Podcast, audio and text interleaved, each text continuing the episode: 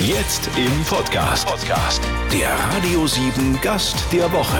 Persönlichkeiten ganz persönlich mit Chrissy Weiß. Wir sind auf Schloss St. Emmeram in Regensburg bei Fürstin Gloria von Turn und Taxis.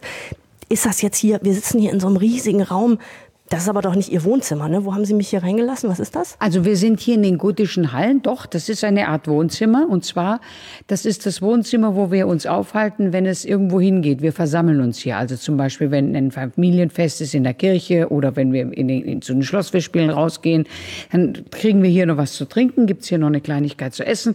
Genug Sitzplätze. Man kann nebenan, kann man da ein bisschen stehen, wenn man will. Aber man kann hier ungefähr bequem 200 Leute unterbringen. Und, und man ist ist aber sofort im Geschehen und muss nicht durchs halbe Schloss laufen, bis man in der Action ist. Und deswegen habe ich diese Sitzgelegenheiten hierher gebracht. Wenn der Albert da ist, der spielt uns was am Schlagzeug. Das ist vor. Ihr Sohn, ja. Genau, mein Sohn Albert.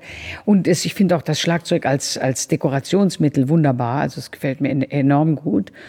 Ja, und ansonsten äh, sind wir eben hier im Erdgeschoss des Schlosses. Ich habe mich eben beim Reinkommen schon gewundert, weil da hing so ein, so ein Skelett dekoriert hier im Foyer. Was ist das denn? Es ist eine Arbeit von den Gebrüdern Chapman aus England und das ist eine moderne Form von Hieronymus Bosch. Also Hieronymus Bosch hat ja auch so apokalyptische Szenen gemalt, in denen man sieht, eben wo driftet die Menschheit hin, die sich der Sünde verschrieben hat.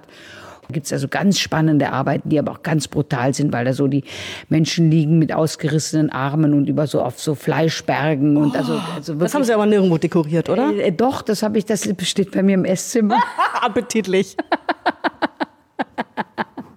Schön, ein bisschen morbide. Jetzt denkt sich der, äh, der Hörer draußen am Rundfunkgerät, das halt hier aber ganz schön. Wie hoch sind denn hier die Wände? Hier würde ich sagen, nicht so hoch, zweieinhalb Meter vielleicht. Sie leben hier. So, jetzt, wie muss ich mir das denn vorstellen? In was für Räumlichkeiten leben Sie? Gibt es da goldene Wasserhähne, Prunk, alte Gemälde überall oder haben Sie hier womöglich auch einen ganz modernen Wohnbereich? Also hier, wo wir jetzt sind, ist ja sehr modern, wie Sie sehen können. Also das sind alles Möbel aus den 60er und 70er äh, Jahren. Und das ist sogar aus den 80er Jahren. Also, und die das, Bilder das Lilane mit den Sonnenblumen drauf, das genau. Riesensofa da. Das ist aus den 80er Jahren. Aber die, die alten Türen und so, man ist ja genau. schon noch, man ist sich schon bewusst, in was für einem alten ähm, Gebäude man sich befindet. Ja, das ist, wir sind, wir befinden uns hier im Barockteil des Schlosses. Hier diese, diese gotischen Hallen sind aber nicht barock, sondern das, das wurde ja später barockisiert. Also wir befinden uns hier in Gemäuern, ich würde sagen, die sicherlich, sicherlich 600 Jahre alt sind. Was davon sehen Sie in Ihrem eigenen Wohnbereich noch? Auch noch die alten Türen? Ja, natürlich. Die, die alten Türen sind noch da und vor allen Dingen sehr schön die alten Schlösser. Aber die Schlösser sind eigentlich alle aus dem 19. Jahrhundert, was auch sehr schön ist. Aber ja klar, das ist ein historisches Gemäuer und es ist eine, eine historische Verantwortung, eine große Verantwortung, wenn man in einem Kulturerbe lebt. Ähm, das ist nicht immer schön, denn das ist eine große Belastung, auch eine finanzielle Belastung. Ähm, andere Leute, reiche Leute haben ein großes äh, Segelboot oder Motorjacht in Saint-Tropez. Wir haben das Schloss. Und Was sind denn das für Heizkosten im Winter? Oh, das sind hohe Heizkosten. Aber wir müssen Gott sei Dank nicht alles heizen. Aber wir müssen natürlich die Räume heizen, wo Menschen leben. Also bei uns, wir haben Büros Gott sei Dank hier im Haus und wir haben natürlich die Privatwohnung, meine Privatwohnung, die wird geheizt. Aber sagen wir mal, die, das ganze, der ganze Museumsbereich wird ganz minimal geheizt, weil sonst die Möbel kaputt gehen. Sie stammen ursprünglich aus einem oh, verarmter Adel, das ist immer ein bescheuertes Wort, aus einem enteigneten das Adelsgeschlecht klingt viel schöner. Ja, und es ist auch was anderes. Verarmt ist nämlich, gibt's auch, haben wir immer gesagt, waren die Leute, die eine Spielsucht hatten. Verarmen tut man, weil man sich blöd angestellt hat. Enteignung ist eine staatliche Angelegenheit. Da kommt der Vater Staat mit Polizei und Militär und sagt raus hier. Und äh, da hat mich neulich jemand gefragt, bei den, da war ich eingeladen zu so einer Podiumsdiskussion in St. Petersburg und da bin ich gefragt worden, ähm, ob der Adel in Russland oder überhaupt äh, eine Bedeutung besessen hat. Und dann habe ich gesagt, ja, also es ist natürlich für mich schwierig zu sagen, aber allein die Tatsache, dass ihr euren Adel bis auf den letzten Repräsentanten umgebracht habt, zeigt ja, dass sie, ein, dass sie eine Bedeutung gehabt haben müssten, Sonst hättet ihr sie nicht die Mühe gemacht, euch die Mühe gemacht, die alle umzubringen. Das ist ja viel Arbeit. Jetzt haben Sie 1980 ähm, sehr gut geheiratet, nämlich einen der reichsten Junggesellen des Landes damals. Ja. Gute Partie. Eine sehr gute Partie. Eine sehr gute, vor allen Dingen ein toller Playboy. Und ähm, aber er hat sich in mich verliebt und ich habe mich in ihn verliebt und es war also wirklich, ähm, wir waren also sofort Feuer und Flamme. Wie sieht der Alltag als Adliger aus? Ist das wirklich so was Besonderes? Muss ich mir das vorstellen mit lauter Veranstaltungen, auf denen Sie große Hüte tragen und ähm, Champagner trinken und Polo spielen oder was, was? Oder haben Sie ganz normalen Alltag? Beides. Also natürlich gibt es Veranstaltungen wie schöne große Bälle, wo die Damen lange Kleider tragen und die Männer Uniformen und Frack und Orden, so wie das auch früher im 19. Jahrhundert war. Diese Gesellschaften sind aber heute nicht nur rein dem Adel vorbehalten, sondern der Geldadel spielt auch eine Rolle. Die Politik, die Wirtschaft sind ja da auch mit von der, von der Partie. Also insofern ist das schon eine sehr viel gemischtere Gesellschaft, war es aber auch schon im 19. Jahrhundert und im frühen 20. Jahrhundert. Und ähm, natürlich ist der Adel heute ja, ähm, hat ja seine Privilegien komplett verloren, zahlt Steuern wie jeder andere auch und schickt seine Kinder auf normale staatliche Schulen. Und insofern kommen da ganz normale Menschen raus. Vielleicht ist sich der eine oder andere der Tragweite seiner Familiengeschichte bewusst. Aber das heißt noch lange nicht, dass die dann irgendwie abgehoben und doof wären, sondern die sind ganz nette Leute und trinken genauso gern ein Glas Bier und gehen Tennis spielen und, und, und wollen ähm, in Ferien fahren wie alle anderen Leute auch. Fürstin Gloria von Thurn und Taxis, das Imperium, das Sie von Ihrem ähm, verstorbenen Mann nach dessen Tod übernommen haben, das war damals marode. Wie Sie es geschafft haben, heute wieder solvent und gut erholt dazustehen und zu lächeln im Gespräch mit mir hier in diesem, ja, in diesem Wohnzimmer, in das Sie mich eingeladen haben. Gleich. Ich habe heute meine weiße Bluse rausgeholt, weil ich mir gar nicht sicher war, wie schick muss ich mich machen. Aber da ich sechs Stunden mit der Bahn hergefahren bin, habe ich äh, unten Turnschuhe, oben die oben das Blüschen. Dachte, so ein bisschen was muss man irgendwie rausholen aus dem Schrank. Zu Gast auf Schloss St. Emmeram in Regensburg bei Fürstin Gloria von Turn und Taxis. Vielen Dank nochmal für die Einladung. Herzlich willkommen und gerne. Sie waren früher ich sage das jetzt aber auf meine äh, mir typisch schnodderige Art. Ich hoffe, Sie äh, sehen es mir nach. Sie waren eine schrille Nudel so ein bisschen. Bin ich immer noch. Aber obwohl jetzt, also jetzt, also jetzt finde ich ihr Outfit. Sie haben einen dunkelblauen Leinenrock an, ähm, ein de dezent gemustertes Spitzenoberteil. Sie sind ungeschminkt. Ich finde sie ganz unprätentiös. Haare nicht tupiert. Da kenne ich doch andere Fotos. Ja gut, da war ich auch noch sehr viel jünger. Und ich fände das total albern, wenn ich jetzt in, mit fast 60 in der gleichen Klamotte rumlaufen würde wie früher. Also das finde ich doof. Aber, aber sag mal, es geht ja auch um die Charaktereigenschaft, es geht um die Neugierde, es geht um die Freude am Leben. Und da würde ich sagen, hat sich, hat sich eigentlich nichts geändert. Vielleicht die Klamotte ein bisschen, aber nicht die Einstellung. Kam denn äh, tatsächlich, also ich als jemand, der jetzt nicht ähm, die, die Presse verfolgt hat zu der Zeit, weil ich noch zu klein war einfach und zu jung war, kam denn Ihre Veränderung in der Öffentlichkeit tatsächlich mit der Verantwortung, die Sie übernommen haben für das Imperium, für das Haus Turner und Taxis, nachdem Ihr Mann gestorben ist?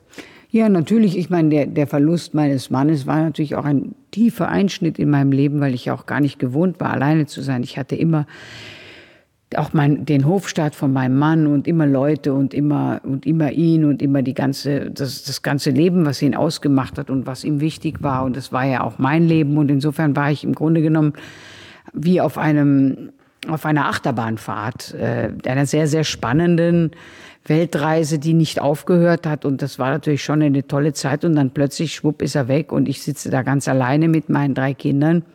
Und plötzlich bricht dieses riesige diese riesige Verantwortung für dieses äh, alte Haus auf mich ein und mit den vielen Leuten, die hier arbeiten und von uns abhängen und dem Schloss und dem Ganzen und, und den Reparaturen und ich weiß nicht, was da alles noch.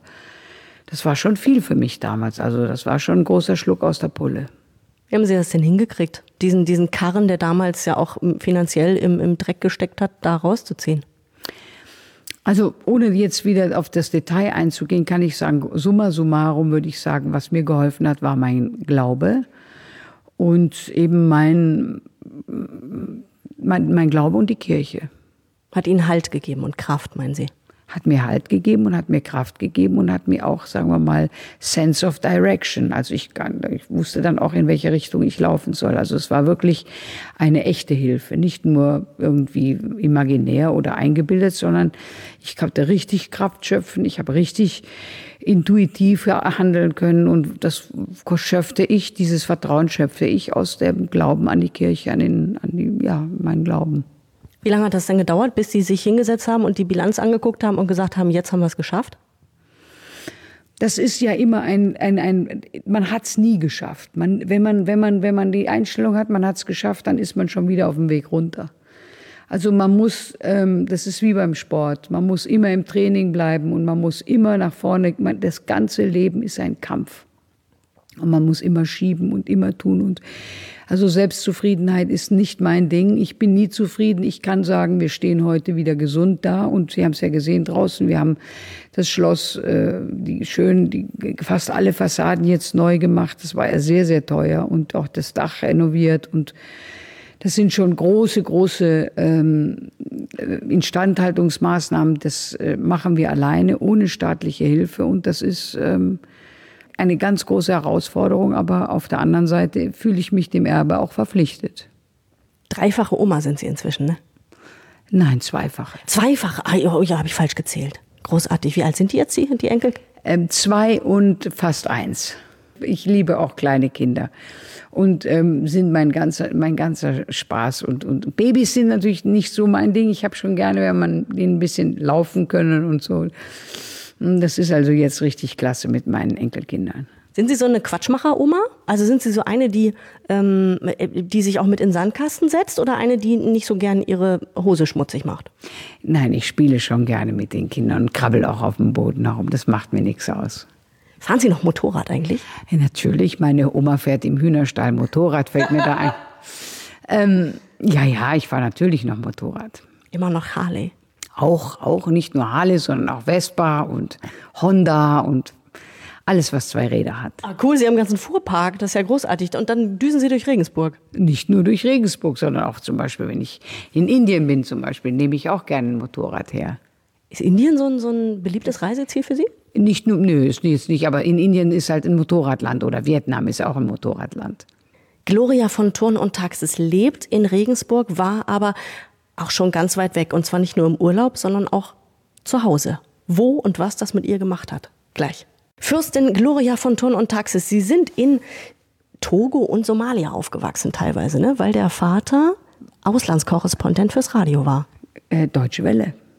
Ah, und da ist er damals da hingeschickt worden, ne? oder hat er gesagt, um hier, das ist eine gute Idee? Um da, um da die Deutsche Welle aufzubauen.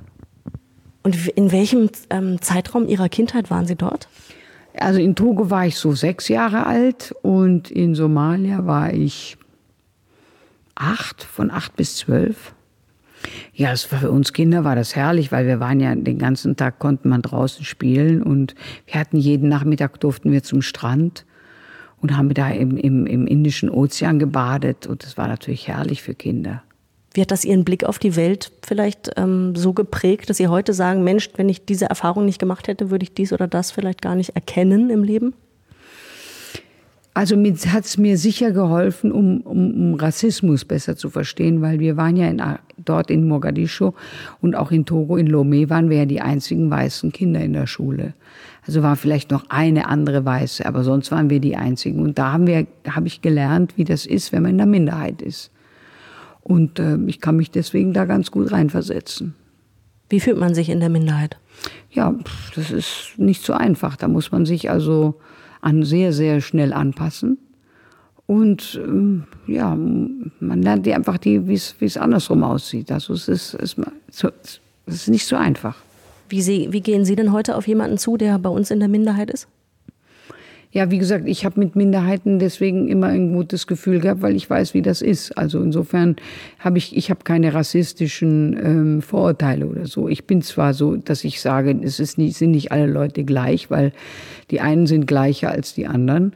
Die Leute sind nicht gleich oder ungleich, sondern die Leute sind anders. Und diese Andersheit hat mit der Kultur zu tun und, und das muss, kann man auch bejahen, ohne dass man gleich als Rassist abgestempelt wird.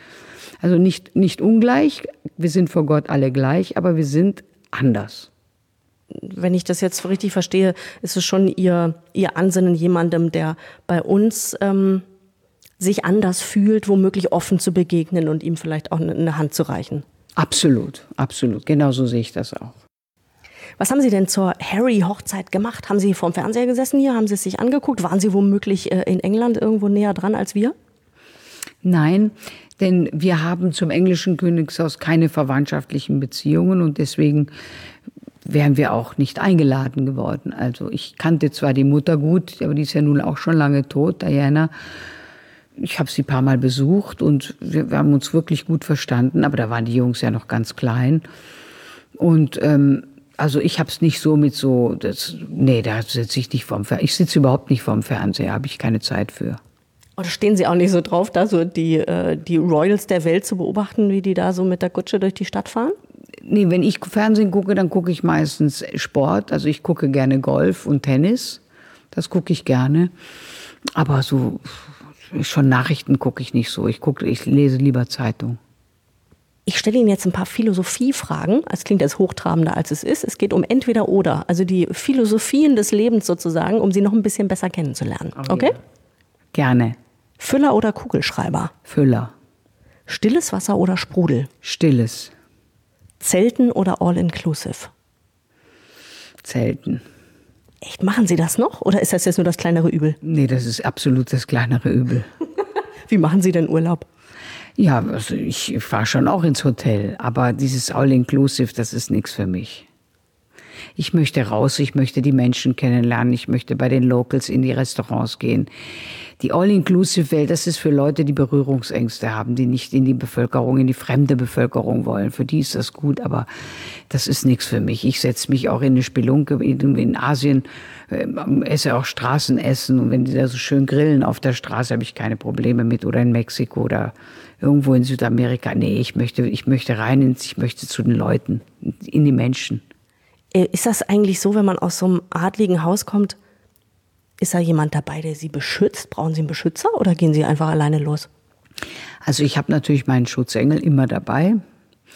Und es kommt ganz darauf an, wo ich hingehe. Wenn ich jetzt so aufs Oktoberfest gehe, habe ich natürlich Personenschutz dabei, aber sonst, nee, So, nächste Frage. Apple oder Android? Apple, Sportwagen oder Familienkutsche? Sportwagen, Oh, was für einen fahren Sie? Ferrari. Nee, ehrlich? Der, Sie sind der zweite Mensch, den ich kennenlerne, der Ferrari fährt. Wissen Sie, welcher Promi noch Ferrari fährt? Nein. Mario Barth. Und wer ist das? Ist ein Comedian, Deutschlands erfolgreichster Comedian. Aber Sie gucken kein Fern, haben Sie gesagt, ne? Ja, eben deswegen weiß ich das. Aber Comedy habe ich sehr gerne. Da muss ich jetzt googeln. Ich zeige Ihnen gleich mal ein Foto. Okay. Pumps oder Sneakers? Ja, Sneakers. Ja, so, so ah, heute bequeme Sandalen, also eher die praktische Variante. Aber hallo. Crosstrainer oder Couch? Crosstrainer, nein, Couch. Hund oder Katze? Hund. Und die Gretchenfrage am Schluss. Also wenn Sie sich einen potenziellen Partner vorstellen würden, lieber Waschbrett oder Waschbär? Um Gottes Willen. Also Waschbrett ist mein absoluter Horror. Warum? Ja, das sieht so hochgeturnt aus, das will ich nicht. Das, das finde ich so albern, wenn Männer so, so die ganze Zeit da so, so rumturnen, um dann irgendwie. Und im Übrigen kann ich davor nur warnen, weil wenn man mit der Turnerei aufhört, dann hängt nämlich alles. Sprechen Sie aus Erfahrung? Nee, ich habe nie hochgeturnt. Aber ich weiß es, weiß man, man weiß, dass wenn man einmal mit der Turnerei anfängt, das ist übrigens bei Frauen genauso.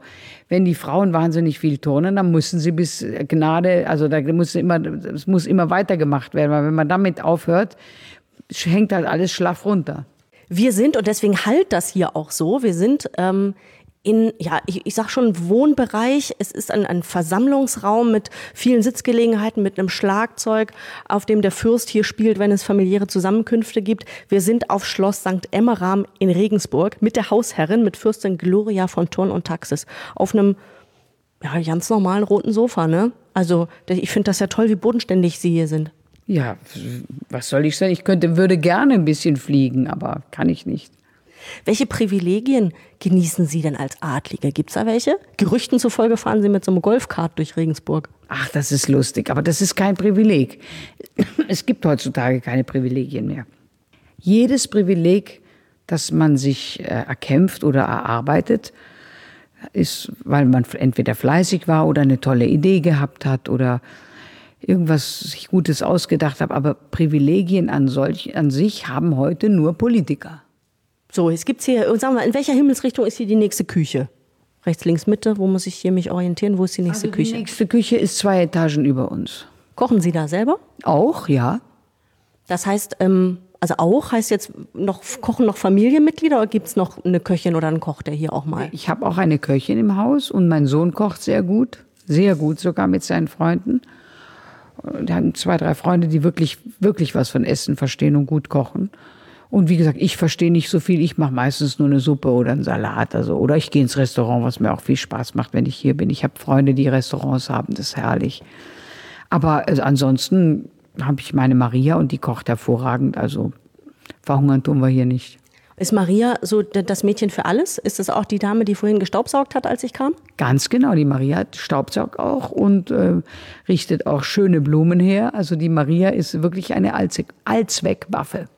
Ansonsten irgendwie Personal am Start? Also außer jetzt ein Gärtner vielleicht noch? Oder ähm, sind Sie da sonst auch noch so selbst zuständig für die Dinge des Alltags?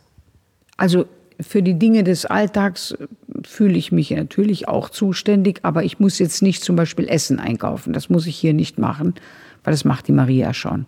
Waschen, bügeln, diesen lästigen Kram? Macht auch die Maria. Ach, das ist aber toll. Hat Maria noch Zeit übrig? Dann würde ich sie mal mitnehmen. Die hat einen Acht-Stunden-Tag. Ach, verflixt. Ja, das glaube ich, hier ist auch einiges zu tun. Allerdings ich habe ja so ein bisschen mich so ein bisschen durchs Internet gelesen ne? und habe ja auch festgestellt im Gespräch mit Ihnen schon, nicht alles, was ich da gelesen habe, entspricht der Wahrheit. Ja. Ne? Das ist ja oft so. Äh, nichtsdestotrotz lese ich mich also durch, bevor ich jemanden treffe und bin natürlich auch über die eine oder andere Äußerung von Ihnen gestolpert, die ab und zu mal provoziert hat. Oder, oh ja. sagen wir es mal so, wo in den Medien eine Schlagzeile daraus entstanden ist. Jawohl. Äußern Sie sich bewusst ab und zu mal provokant? Verfolgen Sie ein Ziel oder sind es Sie einfach? So wie wir jetzt auch zusammensitzen und ja, äh, quatschen. Nein, also ich, ich, ich provoziere natürlich nicht absichtlich. So schlau bin ich nicht. Also ich meine, das, das müsste man schon ein richtiger Manipulator sein, wenn man das alles so gezielt und, und, und, und vor allen Dingen vorbereitet einsetzt. Mir, ich habe halt leider Gottes eine viel zu lockere Schnute. Und deswegen plapper ich manchmal Sachen raus, die man im Grunde genommen lieber nicht gesagt hätte. Aber das liegt halt an meinem Charakter. Bereuen Sie da irgendwas? Ja, natürlich kann man ab und zu bereuen, wenn man dann wirklich von allen Seiten beschimpft wird, dann denkt man sich dann auch, oh Menschenskin, hätte ich doch lieber die Klappe gehalten. Da sind die Leute jetzt richtig sauer geworden, das hat es doch auch nicht gebracht. Und was machen Sie dann? Was ist denn für Sie Ihre Strategie? entschuldigt man sich oder vergräbt man sich, meidet man einen Augenblick die Öffentlichkeit, bis das ähm, versickert ist? Ja, das ist natürlich die beste Strategie, dass man dann einfach sagt, okay, jetzt äh, mache ich mal erstmal gar nichts und, und sag mal erstmal gar nichts mehr. Oder man kann auch, ich habe auch schon Entschuldigung sagen müssen, die gesagt haben, ja, das müssen Sie jetzt, müssen Sie jetzt unbedingt sagen, dass Ihnen das leid tut. Und dann habe ich das natürlich gemacht. Haben Sie da so einen, so einen Pressereferenten, der Ihnen da was rät, oder? Nö, das mache ich mit meinen Freunden. Ach, das ist ja gut. Haben Sie so eine Handvoll guter Freunde und dann wird abends beim Glas Wein mal Natürlich. gequatscht? Also wird nur mit den Freunden, weil die sind ja auch am ehrlichsten. Wenn ich da jetzt so einen bezahlten Heini hätte, dann ist es doch auch doof. Ich meine, dafür sind ja Freunde da, dass man sich gegenseitig kritisiert. Und wen haben Sie da so mit durch Ihr Leben geschleppt, mit dem Sie da abends sitzen beim Gläschen? Ach, ganz viele. Also ich habe so eine Handvoll Freunde, auf die ich, die mussten gar nicht zusammensitzen. Das kann man auch am Telefon abhalten. Aber meine Mutter gehört dazu, meine Schwester. Und wie gesagt, dann eine Handvoll Freunde, wo man sagt, Mensch, wie ist denn da? Oder die, die schreiben mir dann eine E-Mail und sagen, Mensch, das Kind, da hast du ja mal ganz schön was losgetreten wieder. Und dann wird halt darüber gesprochen und dann überlegen wir uns halt zusammen, was, die, was der beste Weg raus ist. Weil irgendwie raus will man schon wieder. Ja, es kommt auch darauf an, ich meine, ja, man möchte schon wieder raus. Man möchte wieder raus. Um einfach auf, ich kenne das, wenn man irgendwie denkt, oh Mann, habe ich einen Fehler gemacht, dann möchte man so für das eigene Gefühl, was im Magen entsteht, irgendwie möchte man das wieder gut haben. Ja, genau, genau, genau. Fürstin Gloria von Ton und Taxis. Ich finde das total, total toll, dass Sie mich hier zu sich nach Hause eingeladen haben. Oder uns. Ich habe ja die ganzen Hörer im Gepäck. Es war ein sehr kurzweiliges Gespräch und ich bin ähm, positiv überrascht. Vielen Dank für Ihre Zeit. Vielen Dank für das Gespräch und mir hat es auch großen Spaß gemacht. Vielen Dank fürs Einschalten. Wir hören uns ja nächste Woche um diese Zeit wieder. Bis dahin, nichts kaputt machen bitte. Dankeschön.